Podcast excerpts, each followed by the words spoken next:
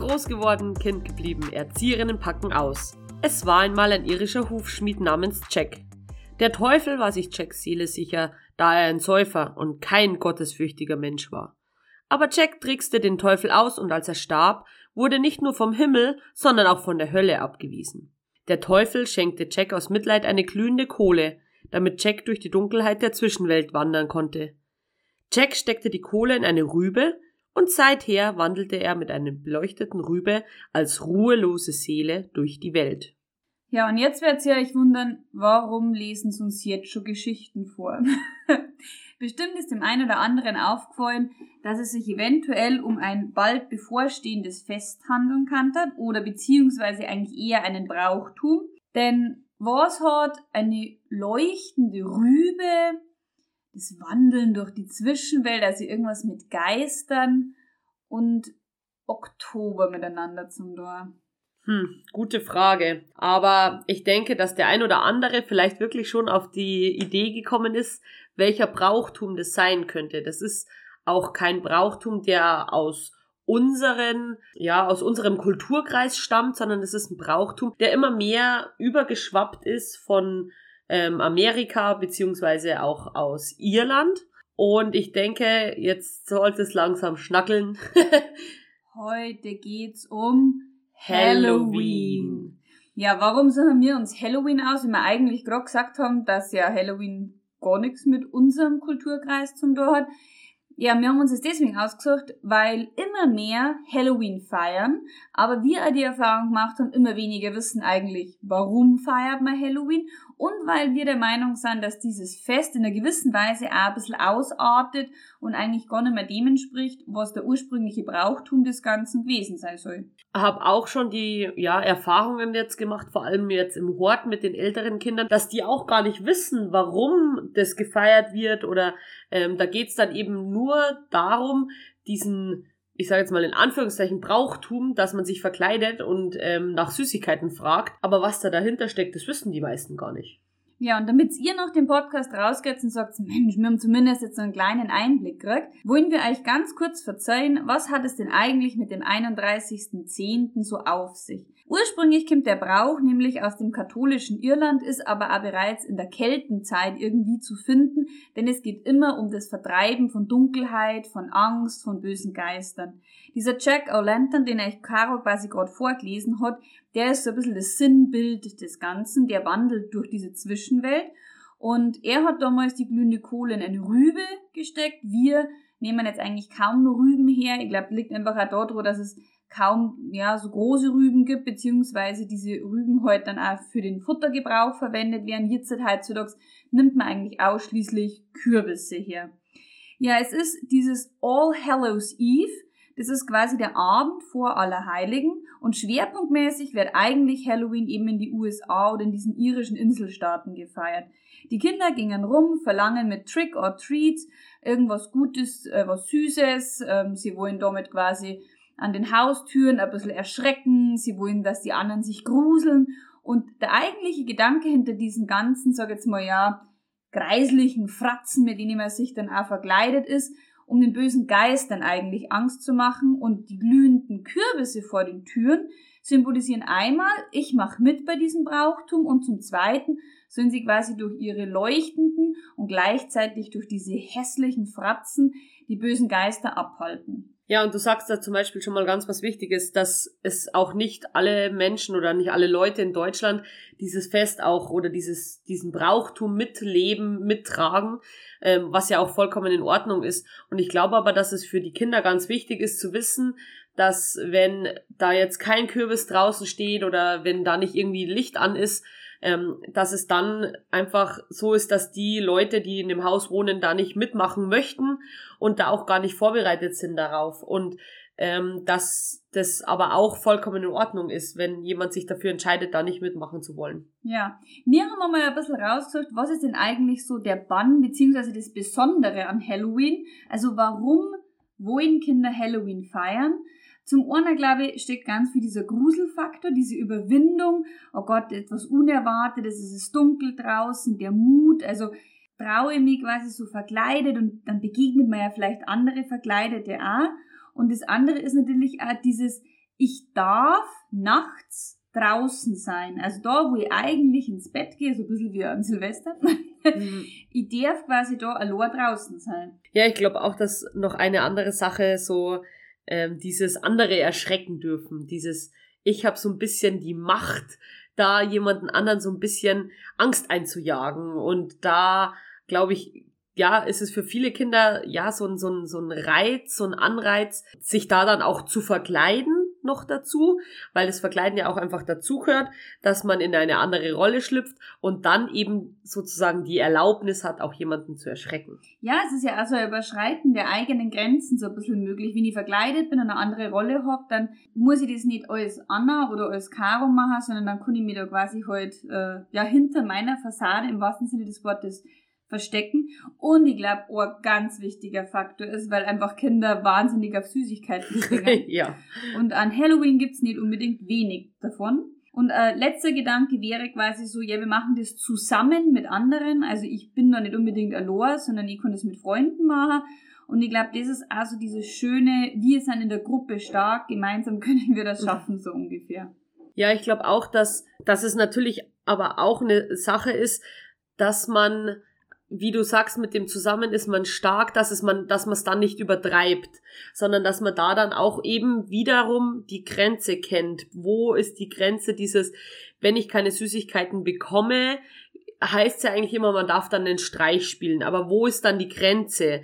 Und ist es dann nicht einfach irgendwann übertrieben, wenn man das ganze Haus gefühlt äh, mit Klopapier zum Beispiel einrollt oder sowas, was ja gerne gemacht wird? Ja, du sprichst da eigentlich schon den nächsten Punkt, Caro. Es gibt natürlich auch Nachteile an diesem ganzen Halloween-Gefeiere. Unabhängig von äh, dem, dass du sagst, man wickelt es mit Klopapier ein, dort das Ganze oft sehr ausarten. Also zum Beispiel richtige Verschmutzungen von Häusern, Straßen und so weiter, von Autos. Manche werfen Eier, mhm. andere deren sich mit, mit so Pappsachen, also jetzt nicht unbedingt mit Honig, sondern mit richtigen so Klebstoffzeigel, irgendwelche Dinge an die Fenster kleben oder an die Autos und das ist dann eigentlich nimmer Sinn und Zweck des Ganzen, sondern das ist eigentlich, oder das ist nicht nur eigentlich, das ist Sachbeschädigung und da werden auch die Eltern dann einfach in die Verantwortung gerufen, wenn ich meine Kinder da laufen lasse, muss entweder von Anfang an geklärt sein, wie darfst du das machen, oder du kannst halt da nicht mitgehen. Ja, richtig. Also das sind vor allem bevor die Kinder losgehen, ganz klare Regeln einfach abzusprechen. Ähm, was ist noch ein Streich, was ist noch tragbar, was ist einfach schon ein Schritt zu viel. Also ich habe jetzt auch von einem Kind ähm, im Hort, der hat mir erzählt, ja, sie haben letztes Mal, wie du gesagt hast, Eier geschmissen. Und das finde ich halt, ist halt schon echt eine Sache, die geht einfach viel zu weit. Also nur weil ich jetzt, ich sage jetzt mal in Anführungszeichen, nur weil ich da jetzt keine Süßigkeiten bekommen habe, äh, schmeiße ich keine Eier auf Autos oder sonstiges ähm, oder auch an die Hauswände, Fenster oder sowas. Das ist einfach nicht Sinn und Zweck der Sache. Ja, und der Nachteil ist auch, die Kinder werden immer kleiner, die da mitgingen. Also ich habe die Erfahrung selber gemacht vor einigen Jahren. Da habe ich noch bei meinen Eltern daheim gewohnt und dann habe ich mir gedacht, ja, ich bin eigentlich keiner, der gern Halloween feiert. Ich finde, das ist ein Brauchtum aus Amerika und es ist nur wieder ein Grund, quasi irgendeine Party zu veranstalten und Süßigkeiten zu essen und habe mich dann als Hexe verkleidet und habe äh, quasi immer, wenn die klingelt haben, diesen, dieses Spiel mitgespielt quasi. Ich habe alle Lichter dunkel gemacht und dann habe ich gesagt, ja, was wollt ihr denn? Und auf einmal stand ein Kind tatsächlich mit zwei Jahren bei mir vor der Tür. Also die haben, das ist quasi mit seinen Geschwistern, Nachbarskindern mitgegangen und das hat natürlich gedacht, ah, da wohnt die Anna. Aber ich habe ja mit Hexenmaske aufgemacht und der konnte sich ja vorstellen, der hat wahnsinnig kalt und ist voll erschrocken. Ich habe dann gleich die Maske auch runter da. Und ich habe mir damals anhören lassen dürfen, dass ich eine schlechte Pädagogin bin. Ich stelle mir ehrlich gesagt die Frage, warum muss ein zweijähriges Kind an Halloween auf Nacht um 9 Uhr an irgendeiner Türe dabei stehen und nach Süßem oder Saurem fragen. Ja, also ich glaube auch, dass es da dann eben wieder eine Grenze erreicht ist, die einfach, wo man einfach sagen muss, ein zweijähriges Kind hat da einfach nichts dabei verloren. Wenn man sagt, es sind Kinder aus der dritten, vierten Klasse, äh, vielleicht auch in der zweiten, wenn vielleicht auch die Eltern dabei sind, ähm, kann man das schon mal machen. Aber ich find's allein schon krass, dass das Kind im Dunkeln da mit den Geschwistern rumlaufen darf. Also das finde ich schon auch irgendwie ein bisschen sehr heftig. Ja, und das führt einfach zu dem anderen Nachteil von Halloween, dass vieles unkontrolliert passiert. Also mhm. Also einmal das, was du vorher gesagt hast, mit dem, dass die eigentlich dann Dinge, sag jetzt mal, ja, Randale-mäßig machen, die dem Ganzen gar nicht angemessen sind. Und das nächste ist, die laufen ohne Erwachsene zum Teil rum. Und ja, man merkt es einfach auch, dass so Filme wie Halloween oder ähnliches führen ja beim einen oder anderen zu sehr, ja, merkwürdigen Gedankengängen. Und nicht umsonst hat es ja auch diese, ja, ich weiß gar nicht, man das formulieren soll, diese Panik geben mit diesen Clowns, mhm. was ja da in Amerika vor allen Dingen dann war, oder bei uns in, irgendwelche ähm, WhatsApp-Gruppen, WhatsApp-Gruppen oder in so Tiefgaragen, wo du dann erschreckt worden bist und so ein mhm. Schmarrn. Ja, ich denke, es darf einfach kein Ausmaß annehmen, dass jemand Angst haben muss, an diesem Brauch mitzumachen. Ja, also vor allem, oder dann so viel Angst zu haben, dass er, ja, dass er dann nichts mehr machen kann. Also, dass er wirklich Angst hat, ähm, im Dunkeln, Angst hat vor Verkleidungen oder sowas, weil er halt einfach so erschreckt wurde, dass ja, dass er es einfach gar nicht mehr selber kontrollieren konnte. Ja. Wir haben uns halt dann überlegt, ja, wenn jetzt Halloween quasi in der Kita Thema sein sollte, ich glaube, dass das vor allen Dingen, wie du vorher schon gesagt hast, bei dir im Hort fast ein bisschen mehr Thema ist, weil ähm, die wahrscheinlich nur ja, exzessiver von mhm. Haus zu Haus ziehen. Dann finden wir so ja heute ein paar ja, Regeln oder ein paar so ja, Grundnormen vielleicht eingehalten werden. Und die erste für uns war halt so, es muss jeder für sich selber entscheiden, ob er da mitmachen möchte oder nicht. Also man muss die Kinder quasi dieses Nicht-Wollen genauso akzeptieren und das sollten auch die Freunde machen, dass es nicht zu so einer Ausgrenzung kommt, wenn jemand sagt, na, ich traue mir zum Beispiel in der Nacht, wenn es dunkel ist, nicht durch die Straßen zu ziehen. Das finde ich ganz wichtig, dass man da sowohl als Fachkraft als auch als Eltern hinter seinem Kind steht und sagt, du, das ist absolut in Ordnung. Ja, und ich glaube auch, dass man im Vorhinein vielleicht auch dem einen oder anderen Kind die Angst schon nehmen kann, indem man eben den Kindern erklärt, pass auf, das sind Verkleidungen, ähm, du kannst da gerne mitgehen. Ähm, es kann, wird passieren oder es könnte passieren, dass du auch jemanden triffst, der verkleidet ist und erschreck nicht oder sowas, sondern dass man da ihnen einfach ja nochmal so ein bisschen diesen, ja, diese, diese Angst im Vorhinein einfach schon mal nimmt und ihnen meiner Meinung nach, was auch ganz wichtig ist, erklärt, was da dahinter steckt als Brauch, warum man das macht. Ähm, wir machen das an Weihnachten in den Einrichtungen, wir machen das an Ostern und so, wenn man diesen Brauch feiert, finde ich, gehört auch erklärt, warum man Halloween feiert. Siege absolut genauso. Und ein anderer Grund ist einfach, dass man, oder eine andere Möglichkeit ist, äh, hiesige Bräuche einfach nur mehr vielleicht mit einzubringen. Also das können nicht so katholische Feste sein wie Erntedank, also dass man mit den Kindern zum Beispiel da äh, gerade im, im, Kindergartenalter von Haus zu Haus zieht und vielleicht um einen Apfel fragt oder ähnliches, also wenn die Kinder heute halt noch viel kleiner sind. Aber auch so schöne Feste wie zum Beispiel Sonnenwend feiern, mhm. können ja sich dafür genauso eignen, um irgendwelche bösen Geister auszutreiben oder um ähm, eine Sonnenwendfeier zu feiern. In Schweden zum Beispiel gibt es ja dieses Lucia-Fest, dieses, äh, dieses mhm. Lichterfest. Das kann man ja im Endeffekt auch so als leichten Brauchtum übernehmen. Oder Herbstfeste. Also man kann ja auch Herbstfest feiern und dort zum Beispiel den Faktor Halloween mit einfließen lassen, nur über die Kürbisernte zum Beispiel. Mhm ohne dass man da in der Nacht um 10 Uhr von Haus zu Haus geht. Und da kommt mir jetzt auch gerade so das nächste, wenn ihr jetzt zum Beispiel bald mit Baby bei mir auf dem Sofa liegt, Kind gerade eingeschlafen um halb elf, klingelt es an der Türe und dann stehen die davor und sagen vielleicht nur, Süßes, sonst gibt's Saures. Weil manche stehen wirklich davor, wenn die Sternsinger ja. und haben ganze Gedichte auswendig gelernt. Ja. Äh, andere allerdings weniger. Ja.